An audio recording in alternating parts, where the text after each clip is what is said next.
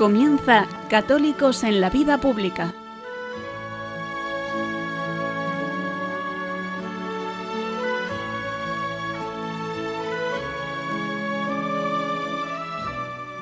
Un espacio dirigido en Radio María por Luis Zayas.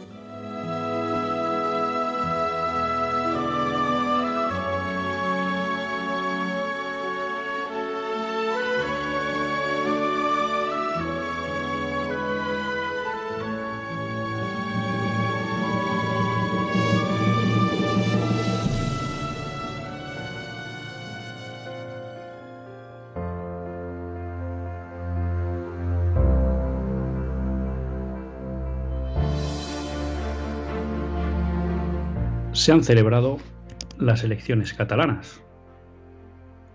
Y de alguna manera, los resultados podrían dar a entender que no ha pasado nada y que todo sigue igual.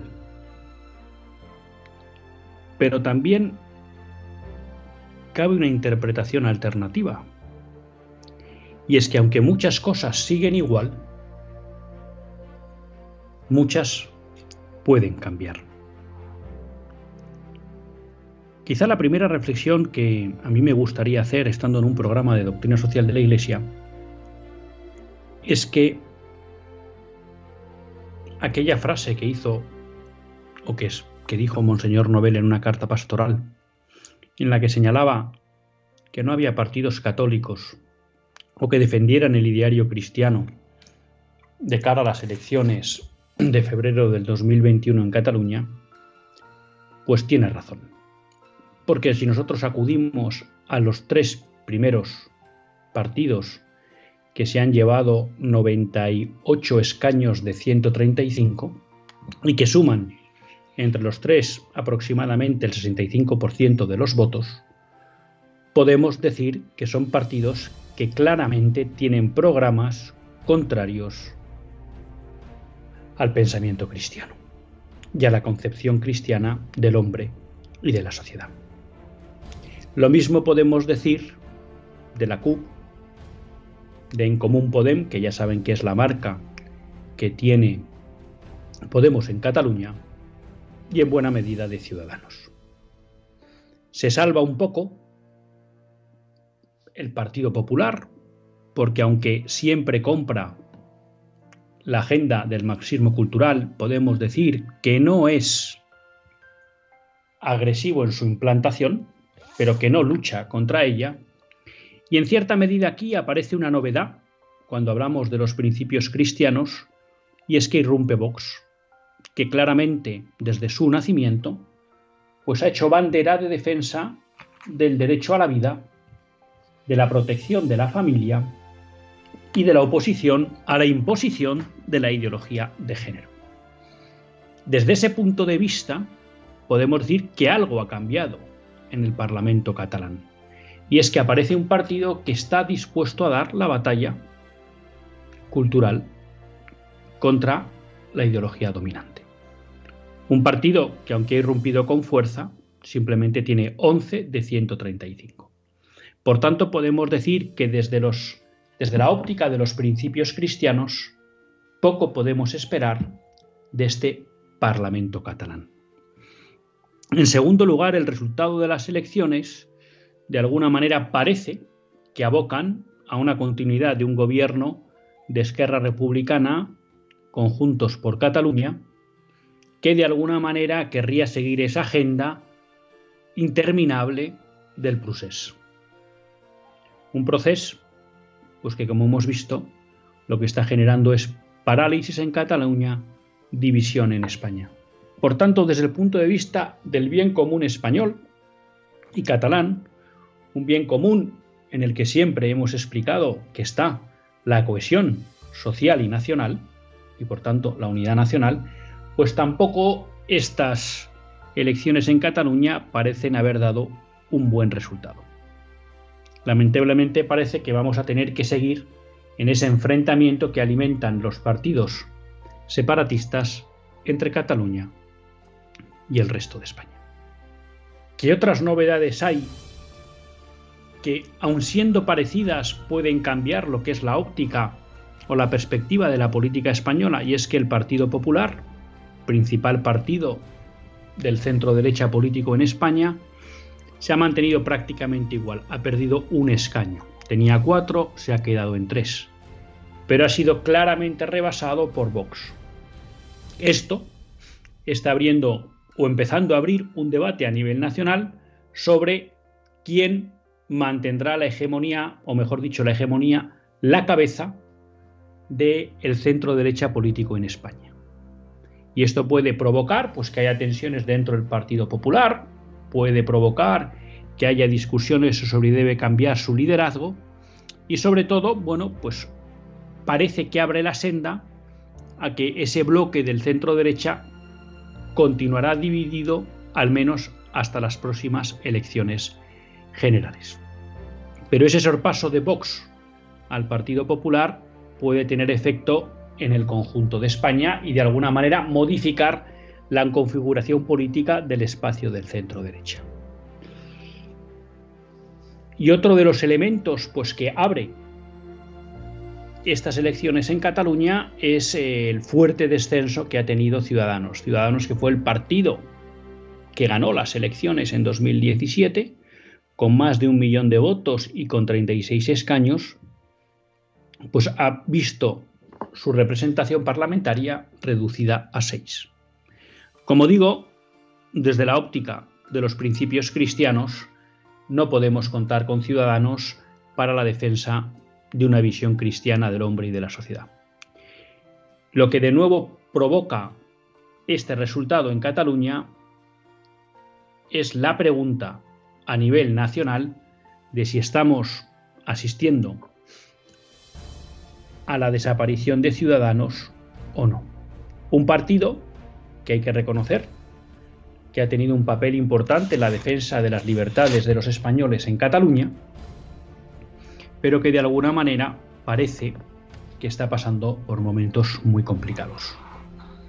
Ese relevo en la victoria de las elecciones, en el puesto de primero en las elecciones, pues ha sido recogido por el Partido Socialista de Cataluña, que ha alcanzado los 33 diputados y prácticamente ha duplicado su presencia parlamentaria. Es verdad que todo esto en un contexto que dificulta la posibilidad de hacer análisis prospectivos en la medida que ha habido una fuerte abstención, el 47% del censo electoral no ha acudido a votar, eran unas elecciones, todos ustedes recordarán, que se ha producido en un momento de pandemia y en que la situación sanitaria, por lo que dicen los datos oficiales, pues no estaba tranquila en Cataluña y que por tanto, bueno, pues uno no sabe si estos resultados se hubieran repetido o se hubieran dado en el mismo sentido en caso de que hubiera habido una participación más, más habitual, más común. El caso es que, como digo, hay cosas que no cambian, parece que vamos a persistir en un enfrentamiento entre Cataluña y el resto de España liderado por los partidos separatistas, Seguimos teniendo una gran mayoría de partidos en el Parlamento catalán que no comparten en absoluto los principios cristianos. Aparece Vox, que puede ser un cierto aliento o un cierto oxígeno para que al menos aquellos que creen en la defensa de la vida, que creen en la libertad de educación, que creen que la ideología de género no se debe imponer desde la legislación pueden tener ahí un respiro respecto de lo que era la composición anterior. Vamos a ver si Vox cumple en ese ámbito.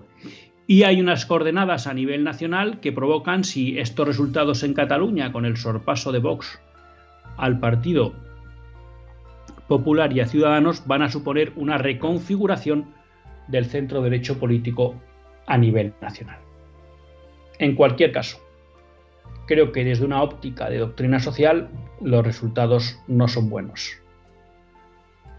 Porque la gran mayoría de los partidos no defiende los principios cristianos y porque de nuevo vamos a ver cómo la cohesión y la unidad nacional pues van a ser amenazados y dañados. Y eso, como decimos siempre, no es bueno para el bien común.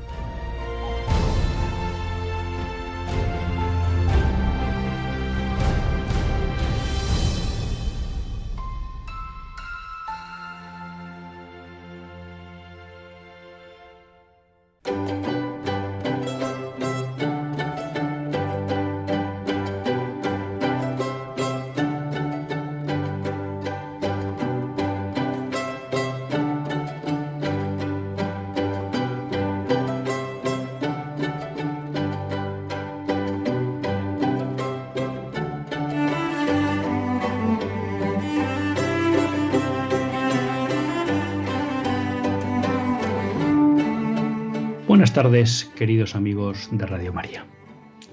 Un lunes más volvemos fieles a la cita con todos ustedes en los estudios centrales de Radio María. Un lunes más para hacer este programa, Católicos en la Vida Pública. Un programa que, como todos ustedes saben, quiere ser una reflexión pausada sobre la actualidad nacional e internacional. Una actualidad que tratamos de analizar siempre desde la óptica del magisterio de la Iglesia y su doctrina social. Una Iglesia que no nos cansaremos de repetir, que es madre y maestra. Y un lunes más tiene la suerte de compartir con todos ustedes esta hora de radio Luis Zayas, que es quien les habla. Un lunes, pues que de alguna manera viene marcada por la celebración de las elecciones en Cataluña. Y bueno, pues ya saben, yo sé que a veces el hecho de alguna vez comentar alguna actualidad política tan pegada al día a día, pues a veces puede generar o, genera alguna dificultad con, con, los oyentes, ¿no? Pero yo creo que de alguna manera es responsabilidad, en cierta medida, de este programa y desde la humildad, pues abordar esas cuestiones, ¿no? Porque Católicos en la Vida Pública quiere ser un programa pegado a la actualidad, no a la actualidad del día a día, no a la actualidad política partidista, que no, que no, ¿eh? pero sí a la actualidad política, es decir, a la actualidad de la vida en la comunidad política. Y no cabe duda que unas elecciones, pues es algo que no se puede dejar pasar. Entonces, bueno, pues sin ánimo de disgustar a nadie, pues he aprovechado el editorial, al menos para hacer un análisis de, de lo que entiendo que reflejan los resultados de las elecciones en Cataluña, que como digo, pues creo que no son buenos para aquellos que queremos promover una concepción cristiana de la sociedad y sobre todo para aquellos que queremos que el bien común sea fortalecido y que de alguna manera España pueda comenzar o recuperar una cohesión que le permita abordar un proyecto de futuro de forma unida. Aprovechaba eh, para introducir un poco el editorial una pregunta que se hacía el obispo de Solsona y que yo creo que es muy acertada. ¿no? Realmente para, para glosar un poco las ideas de Monseñor Nobel, me apoyo en un artículo de La Vanguardia porque he tratado de encontrar la, la carta pastoral, pero la verdad que no, no, he sido capaz. ¿no? Y entonces realmente eh, Monseñor Nobel, en la primera quincena de enero, publicó una pastoral bajo el título ¿A quién votaremos? ¿no? Y bueno, pues Monseñor Nobel planteaba un reto a los católicos, ¿no? De alguna manera, él planteaba a los católicos que fueran del bloque que fueran, independentista o, o no independentista, tenían que elegir aquel partido que mejor correspondiera a las convicciones de un católico. En su carta pastoral, Monseñor Nobel señalaba que no hay ningún partido del actual arco parlamentario, ni en el bloque independentista, ni en el bloque unionista, que asuma de manera más o menos completa las condiciones morales sobre la vida, las relaciones sociales y económicas propias del catolicismo. Yo creo que hay, básicamente, Monseñor Nobel tiene razón, y es algo que siempre hemos venido hablando en este programa cuando nos referíamos casi a cualquier realidad política. Quiero decir, eh, tanto Cataluña, como cualquier otra comunidad autónoma, como el Parlamento Nacional. Desgraciadamente, los principios cristianos tienen escasa representación. Y siempre decimos lo mismo, eso no quiere decir que no haya políticos católicos. Y que tengan fe, incluso la demuestran públicamente, pero que cuando llevan a cabo su acción política, pues hay uno no ve aplicación de esos principios cristianos. ¿no? Y eso es lo que ha llevado básicamente a que nosotros, nuestro ordenamiento jurídico, pues hoy en día sea un ordenamiento eh, jurídico donde los principios cristianos no tienen ningún peso. Yo creo, y sé que esto a veces genera polémica, pero creo que también es de justicia reconocerlo, que se ha producido un cierto oxígeno, al menos en la defensa de determinados principios cristianos, con la aparición de Vox, en la medida que ha vuelto a poner encima de la mesa la defensa de la vida, ha vuelto a poner encima de la mesa la defensa de la libertad educativa y ha hecho una de sus prioridades, al menos en el discurso, ¿eh? Eh, la oposición a la imposición de la ideología de género.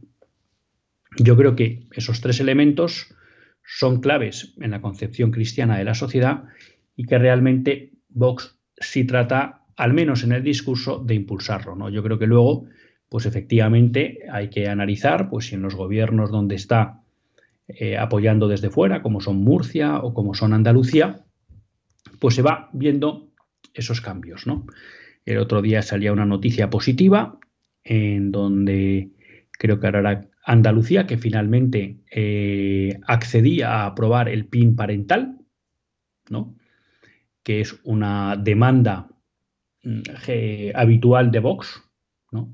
y que consiste en que realmente los padres tengan derecho a poder vetar determinados contenidos que el colegio en el ámbito extracurricular quiera dar a, sus alumnos. ¿no? Y por tanto los padres puedan decir, oye, este tipo de contenidos no quiero que se les den a, a mis hijos. Y sobre todo se garantiza que los padres tengan conocimiento de aquello que van a recibir sus hijos. Bueno, pues es una buena noticia, ¿no?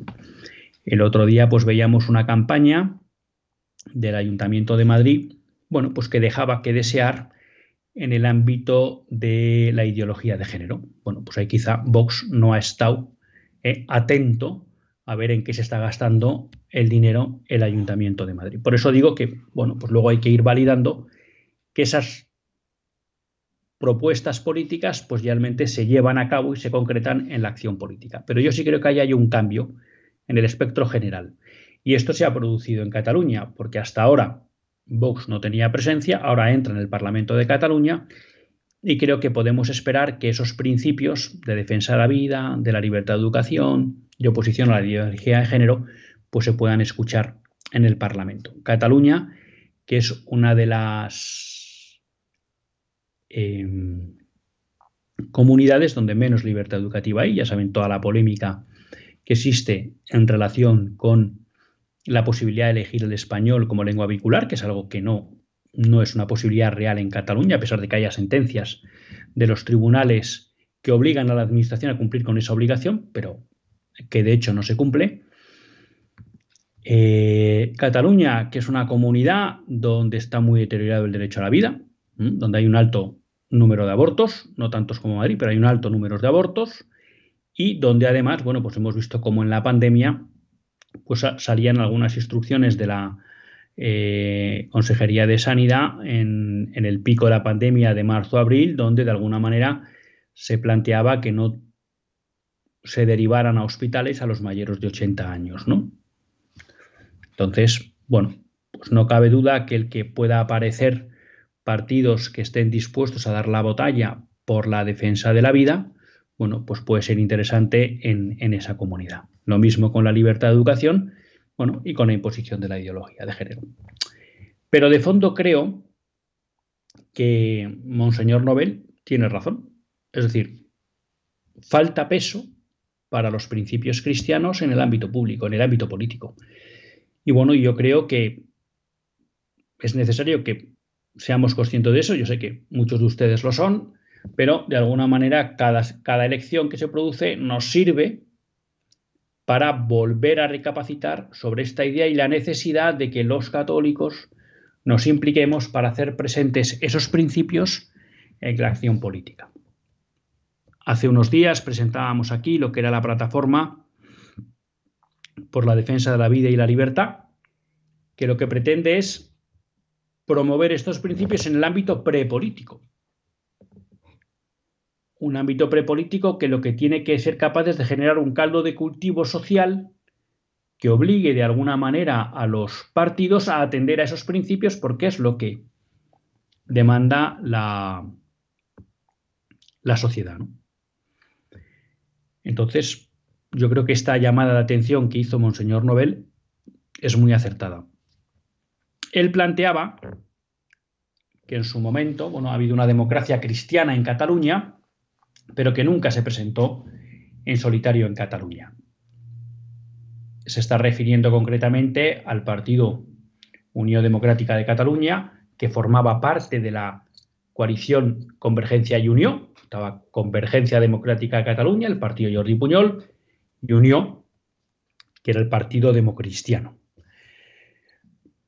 Unión cuando empezó todo el proceso político de la independencia, se separó de Convergencia porque no quiso apostar por la independencia, eh, creó otra marca política que se llama UNITS y que ha acudido en las dos últimas elecciones en coalición o integrado, no sé ahora cuál es exactamente la fórmula, con el Partido Socialista de Cataluña. Monseñor Nobel lo que reclama es que haya católicos que se arriesguen a plantear una propuesta acorde a las convicciones católicas y que se presente de forma independiente. Bueno, pues ojalá esto sirva o estos resultados sirvan para alentar que haya católicos que den ese paso. Es verdad que cada vez, bueno, pues aparecen partidos políticos que quieran responder a eso. En un espectro del ámbito político, pues creo que Vox responde a esa necesidad en, determinados aspectos y hay otros partidos que todavía no se han presentado o no obtienen eh, representación parlamentaria, como son pues, los tradicionales Familia y Vida, eh, la Comunión Tradicionalista Carlista, Alternativa Española, y hay otros grupos que van surgiendo.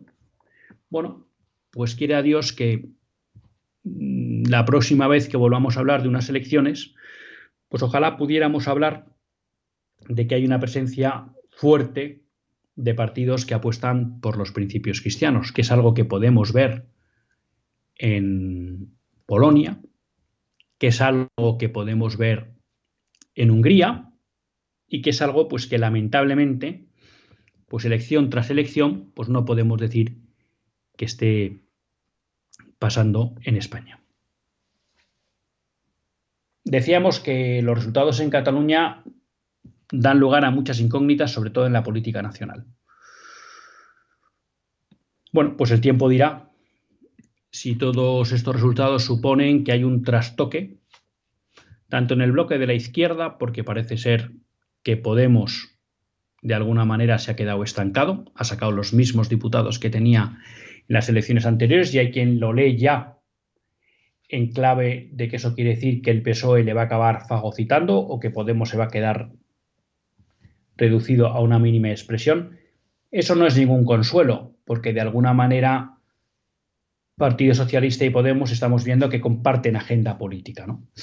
Y en el ámbito de lo que denominan el centro derecha, que me parece demasiado amplio cuando se mete en el mismo saco a Ciudadanos, Partido Popular y Vox, pues hay quien plantea que este sorpaso de Vox, tanto a Ciudadanos como a Partido Popular, pues pueda dar lugar a una reorganización del centro derecha, a posibles coaliciones entre Ciudadanos y Partido Popular, que yo personalmente no veo en el corto plazo, pero que de alguna manera pueden hacer que ese entorno se recomponga. Y sobre todo, que sí parece que no cabe pensar a corto plazo en una reunificación de esos proyectos, lo cual, pues de alguna manera, eh, habrá que ver qué impacto tiene en elecciones generales a la hora de la posibilidad de ser capaz de paralizar a la mayoría de izquierda y separatista que actualmente pues, controla la política española. Por tanto, bueno, pues creo que a efectos de los cristianos, de los católicos, pues no ha cambiado de forma relevante el panorama. ¿Mm? Sigue habiendo en Cataluña una gran mayoría contraria a los principios cristianos, que va a promover una situación de ruptura de la unidad nacional y que por tanto pues va a suponer una debilitación de la vida social y de la cohesión nacional. Veremos cómo somos capaces de salir de todas estas problemáticas.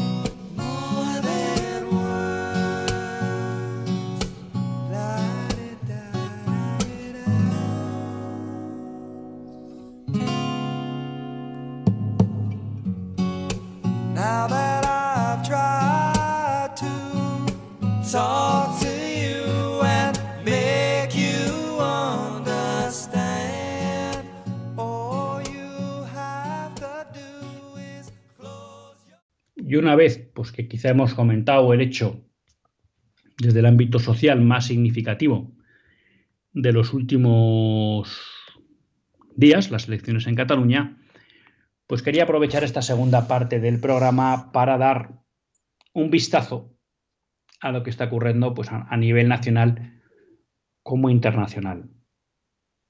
Hemos comentado en alguno de los programas pues, que de alguna manera yo personalmente tengo la sensación de que el proceso de imposición del nuevo orden mundial se acelera.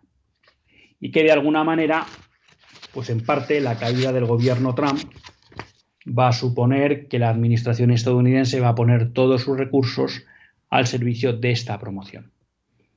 Y entonces uno empieza a ver una especie como de ataque por todos los flancos de manera pues acelerada y contundente.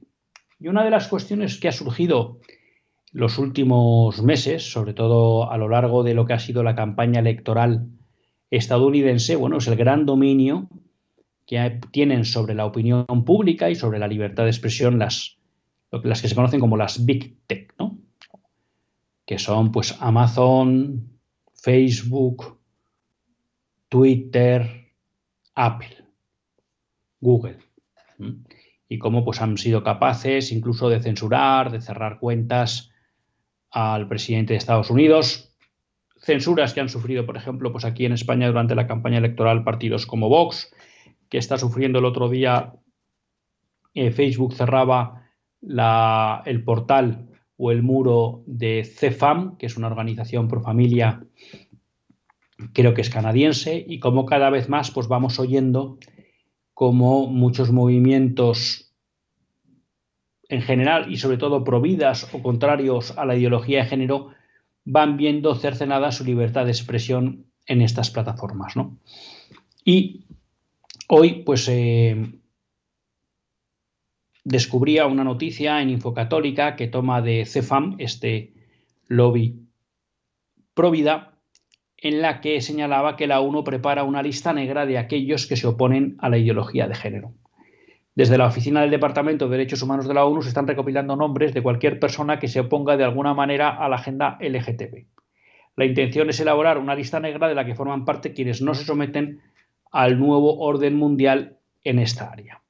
Bueno, pues es un poco lo que, lo que señalábamos, ¿no? Hay una serie de instituciones internacionales que claramente están jugando en el campo enemigo, que claramente, y ahí pues no, no podemos menos que incorporar a la ONU, ¿no?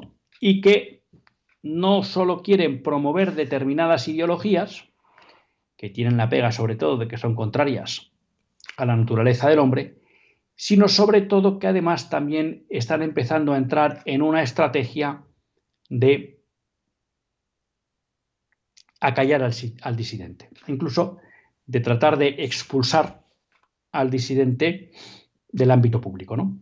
Bueno, pues eso que hemos visto de alguna manera con las cuentas de Twitter, los muros de Facebook, bueno, ahora parece que empezará a tomar tintes un poco más serios porque me imagino que si la ONU quiere listar todas aquellas organizaciones o personas relevantes que se oponen a la implantación de, de la ideología de género, pues era tener, para tenerlas censadas y luego poder tomar alguna medida contra ellas, ¿no? Y ya saben que aquí siempre, pues vamos a jugar con la cuestión del, delito del, odio. Y aquí, pues esto también nos sirve para comentar una noticia, una declaración de, Monseñor Argüello. No sé si ustedes conocen que en España eh, se está anunciando una modificación del Código Penal de tal manera que se elimine el castigo penal por los abusos de la libertad de expresión cuando se ofenden a personas o instituciones públicas. Aquí, si quieren, por llevarlo al, al caso más actual, es el empeño de Podemos, por ejemplo, y de buena parte del mundo separatista, de despenalizar las injurias al jefe del Estado o a la corona. Los partidos de izquierda y separatistas quieren que sea gratis el poder atacar, denigrar, en este caso, cualquier institución pública. No se olviden, claro, que detrás de cualquier institución pública y de personas, pues puede estar la Iglesia Católica, puede estar cualquier persona que defienda unas ideas contrarias a la que estos señores consideren. ¿Y qué quieren? Que esto salga gratis. Claro, esto es importante por dos cuestiones. Una, uno no es especialmente contrario a la libertad de expresión. No les voy a ocultar que yo no creo en esa libertad que permite decir cualquier cosa. ¿Mm? Porque, como enseñan los maestros del tradicionalismo, claro, las ideas tienen consecuencias. Y por tanto, poner en el debate público cualquier idea puede ser peligroso. Imaginen ustedes que hoy nos encontráramos con unas personas que quieren poner en valor la figura de Hitler y lo que hizo en Alemania, incluido el holocausto de los judíos. Pues yo no estoy a favor de que la libertad de expresión sea absoluta, porque que esas ideas calen pueden provocar un daño social muy fuerte. Y esto lo podríamos llevar a muchos ámbitos. Entonces hay quien dice, bueno, ¿y entonces cuál es el límite de la libertad de expresión? ¿no? Bueno, pues es verdad que puede haber límites complicados de definir, eh, difíciles de, de limitar. Pero en el buen sentido de la palabra, o yo creo que un criterio general dentro de unos límites es, hombre, en aquellos aspectos en donde entra en juego la dignidad de las personas y se ponga en riesgo sus derechos y libertades, no parece que quepa la libertad de expresión. Porque si esas ideas calan, las ponemos en riesgo. Esto es un criterio. Y por tanto, aquello que atenta a la ley natural, pues no parece que tenga mucho sentido ¿eh? el poderlo defender. Otra cosa es debatir en un momento dado, solventar dudas. Bueno, claro, si esto lo llevamos al ámbito de las instituciones en una sociedad en la que no se preserva las instituciones de una crítica injusta y difamatoria, al final lo que se hace es corromper esas instituciones. Y en la medida que se denigra y se corrompe las, las instituciones, se deteriora y se debilita toda la arquitectura social, que es de alguna manera lo que buscan estos partidos que defienden una libertad de expresión absoluta para difamar y ofender a personas e instituciones públicas. En la medida que somos de, permitimos y no protegemos esas instituciones que son básicas en nuestra arquitectura social, lo que hacemos es debilitar. Por tanto, tampoco tiene sentido desde un mero principio o criterio de estabilidad social, dar carta libre a cualquier crítica o a cualquier ataque. Bueno, pues esto es lo que se está persiguiendo. Pero claro, nos dice Monseñor Luis Argüello, la despenalización de los excesos en la libertad de expresión no parece que quiera aplicarse con el mismo rasero a otros. Historiadores en la memoria democrática, pensamiento diverso en materia de sexualidad o de minorías. A esa libertad se la llama a menudo delito de odio. Claro, y aquí entramos en esas supuestas contradicciones del mundo moderno y en especial de los promotores de la agenda del marxismo cultural. Y es que por un lado reivindican libertad absoluta para poder criticar, denigrar, atacar a personas e instituciones públicas, y sin embargo esos mismos piden que se impida la libertad de expresión para aquellos que tienen otra visión de la historia, que tienen otra visión del hombre, otra visión de la sexualidad o de los derechos de las minorías. Y ustedes me dirán, bueno, pero ¿a qué se refiere con esto? Bueno, tenemos en España una ley de memoria histórica y ahora nos amenazan con otra de memoria democrática que amenaza claramente la libertad, por ejemplo, de cátedra, la libertad de investigación, la libertad de edición, porque aquellos que no sostengan la teoría de la historia, en este caso concretamente sobre lo que fueron los 40 años de franquismo, que sostiene el gobierno actual tendrán sanciones. Y se les impedirá hablar. Y además consideran que es que es un delito de odio, que usted fomenta el odio, mientras que ellos, cuando atacan y denigran, y en muchos casos sin justificación, las instituciones básicas de la sociedad, reclaman que eso es simplemente libertad de expresión, pero que no, no fomentan el odio. O lo mismo pasa con esas leyes LGTBI, que, por ejemplo, impiden que personas con orientación hacia el mismo sexo acudan a expertos porque quieren revertir o tratar de modificar esa orientación. O amenazan con sanciones y con limitar su libertad de expresión a personas que, por ejemplo, se consideran contrarios a la ideología de género. Y hemos visto cómo un colegio en Madrid, por ir a un ejemplo concreto, ¿eh? de los de la educación Educatio Servanta, de la Fundación Educatio Servanta, Juan, Juan, Pablo I, Juan Pablo II, perdón, creo que era el de Arcorcón, por negarse a cumplir una orden o una ley de la Comunidad de Madrid, promulgada por el gobierno de la señora Cienfuentes, bueno, pues fue amenazado con la pérdida del concierto. Finalmente ganó en los tribunales, gracias a Dios, pero fue amenazado porque no estaba dispuesto a, o simplemente porque osaba criticar la ideología que se trataba de imponer a través de las leyes. Por tanto, claro, esta paradoja, muy propia de la modernidad, lo que busca es siempre libertad para el mal e impedir la libertad para el bien.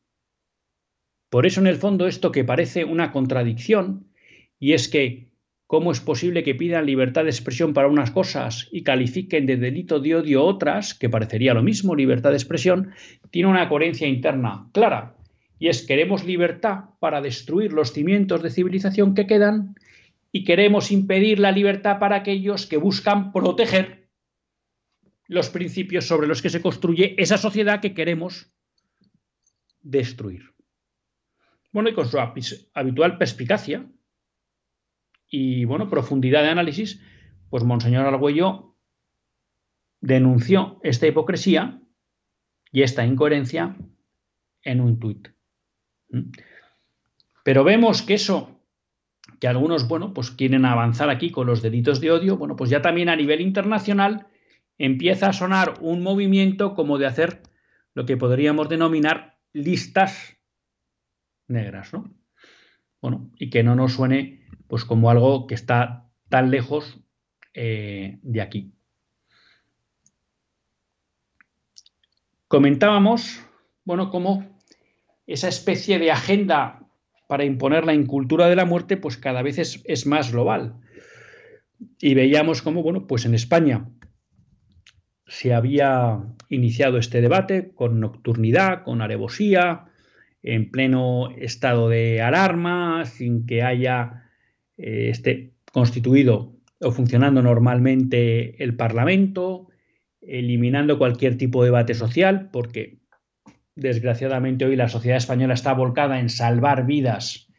Y mientras tanto, pues el gobierno está empeñada en aprobar, está empeñado en aprobar una ley que permite matar a enfermos y a personas con discapacidad, veíamos que ese debate que se iniciaba en España, que de alguna manera, desgraciadamente, pues era una excepción a nivel internacional, porque la eutanasia, esas leyes que permiten matar enfermos y personas con discapacidad, pues solo estaban vigentes en el Benelux, en Canadá y en un par de estados de Estados Unidos, pues empezamos a ver que este movimiento se convierte en global.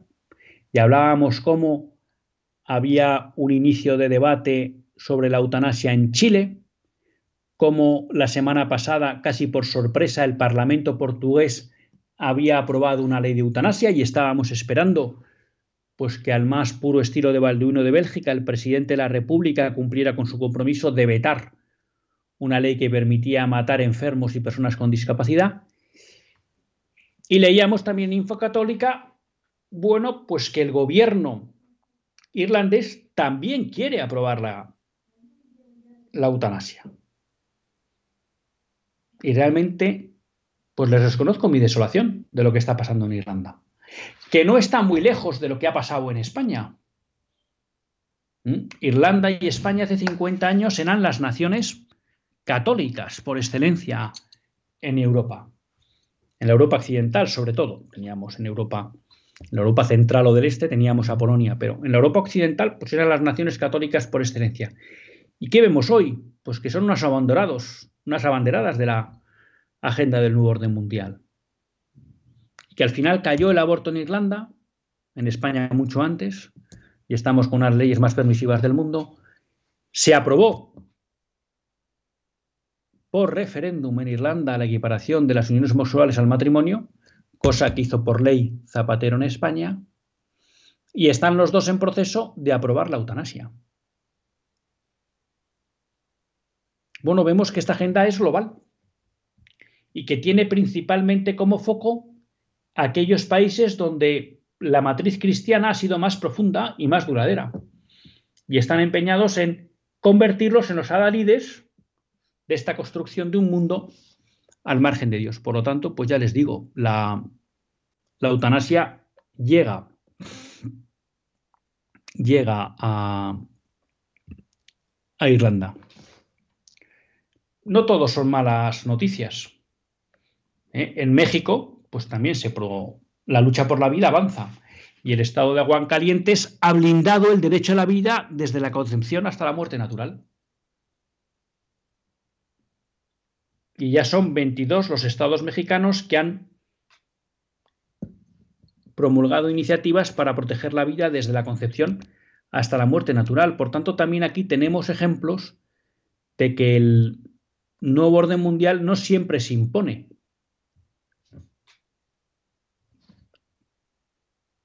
porque cuando hay gente firme, activa y convencida, pues se logran victorias.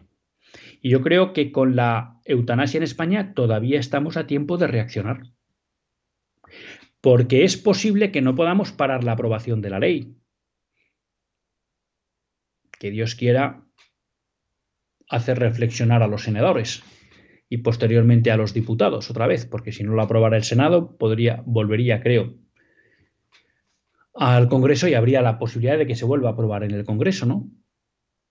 Pero en cualquier caso yo estoy convencido que aunque exista esa ley indigna y muy peligrosa para la convivencia social, si de verdad los católicos nos movilizáramos, a lo mejor podríamos impedir que tuviera un fuerte efecto e impacto social. Y que en las próximas elecciones, si viniera otro gobierno de otro color, o incluso él mismo, a lo mejor lograr derogar ante el rechazo social que hubiéramos provocado en la sociedad a una ley que permite matar a enfermos y a, personas con discapacidad. Por tanto, creo que también este ejemplo de México nos debe animar a no caer en la desesperanza, a no caer en la inactividad. No puede pasar, como señalaba el otro día en una entrevista eh, Manuel Martínez Sellés, presidente del Colegio de Médicos de Madrid, en el que decía que realmente la sensación era que los católicos habíamos hecho dejación de funciones con el aborto, ¿no? Se aprobó la ley y ahí se quedó. Y es verdad que ha habido asociaciones pro vida apoyando y ayudando a esas mujeres en riesgo de aborto o incluso después del aborto.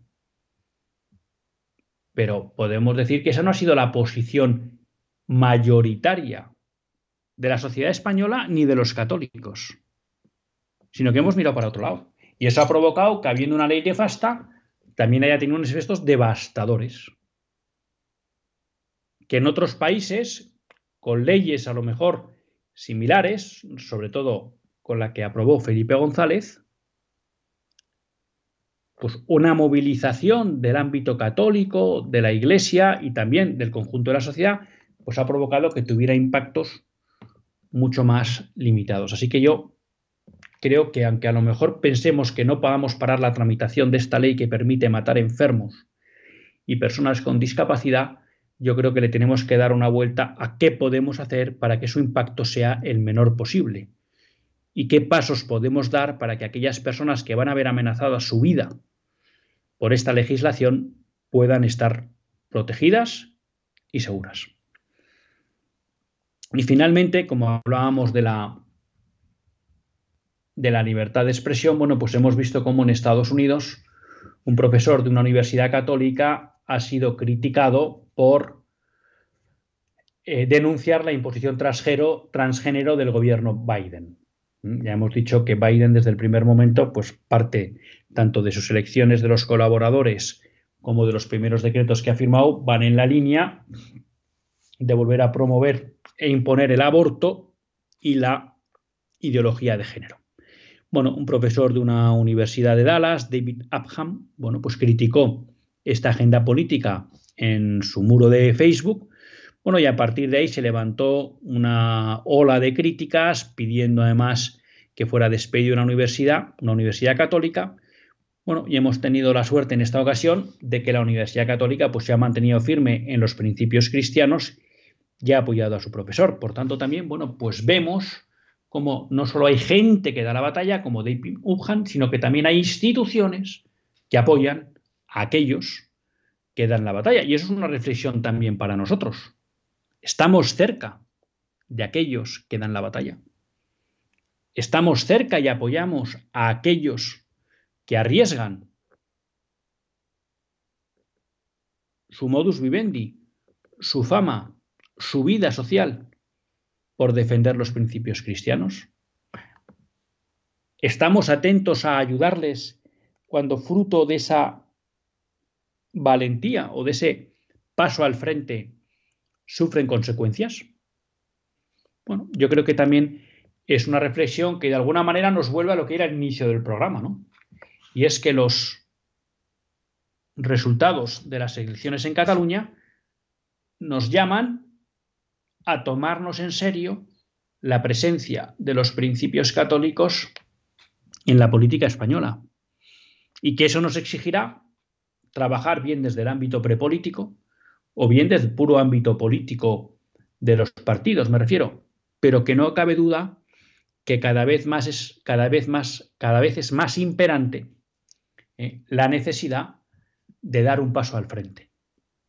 Porque es muy difícil pensar aunque ya lo vislumbró en, su momento Benedicto XVI, cuando todavía ni siquiera era cardenal Ratzinger, ni obispo ya, dudo si era ya obispo, ¿no? Pero en esa serie de conferencias aquí vislumbraba que el cristianismo posiblemente se quedaría reducido a un conjunto de minorías, ¿no? Pero no hay que olvidar que, que las minorías puedan sobrevivir en un ambiente hostil, generalmente hostil, generalizadamente hostil, es difícil y complicado. Por eso, bueno, tenemos que ser conscientes de que hay que salir al ámbito público para al menos lograr espacios de libertad para esas minorías cristianas en las que pensaba Benedicto XVI que acabaría conformándose el cristianismo. Por tanto, pues un lunes que nos invita a dar un paso al frente. A dar un paso al frente para llevar a la vida social los principios de la doctrina social de la Iglesia. Dios quiera que seamos capaces de dar ese paso porque será lo bueno para España, para nuestros hijos y para nuestros nietos. Hasta el próximo lunes, si Dios quiere. Que Dios les bendiga.